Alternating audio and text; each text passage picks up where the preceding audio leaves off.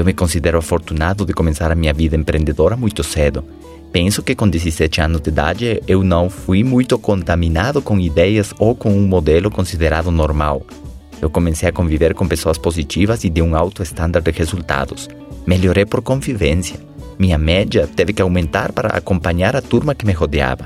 Parecia mais fácil rejeitar as opiniões ou críticas negativas porque eu já estava claro em como filtrar essas opiniões, observar de quem elas estavam chegando e a vida que essa pessoa tinha, seus resultados. Isso me permitiu persistir na conquista dos meus sonhos.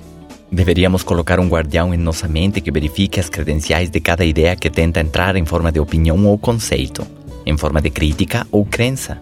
Policiar nossas próprias palavras, o que nós mesmos repetimos, quais ideias aparecem em nossa mente cada vez que estamos expostos a informações vindas de fontes que nos rodeiam, do nosso entorno. Existem assuntos que são novos ou desconhecidos para nós.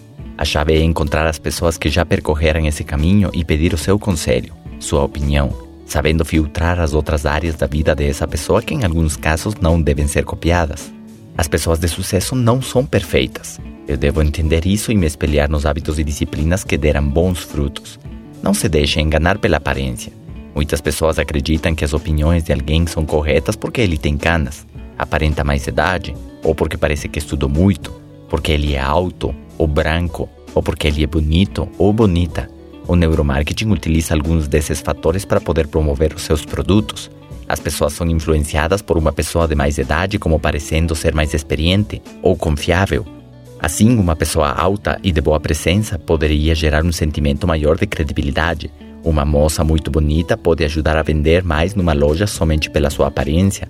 Porém, as suas opiniões podem estar erradas na roupa que ela aconselha você comprar. Quem sabe essas cores ficariam bem nela, mas não em você. Mas como é muito bonita, gera em você uma expectativa de se tornar como ela se comprar as roupas ou seguir os seus conselhos. Olha que interessante. Mas voltando à conclusão desta parte, o que mais importa são os respaldos que tem cada opinião que você recebe. Se certifique que os cheques verbais das pessoas que te rodeiam tenham fundos, que esses conceitos tenham fundamento, que tenham os resultados que validem cada dica ou opinião que te dão. O fato dessas pessoas serem altas ou bonitas não tira o fato delas estarem quebrados. Nessa área, sua opinião teria pouco valor.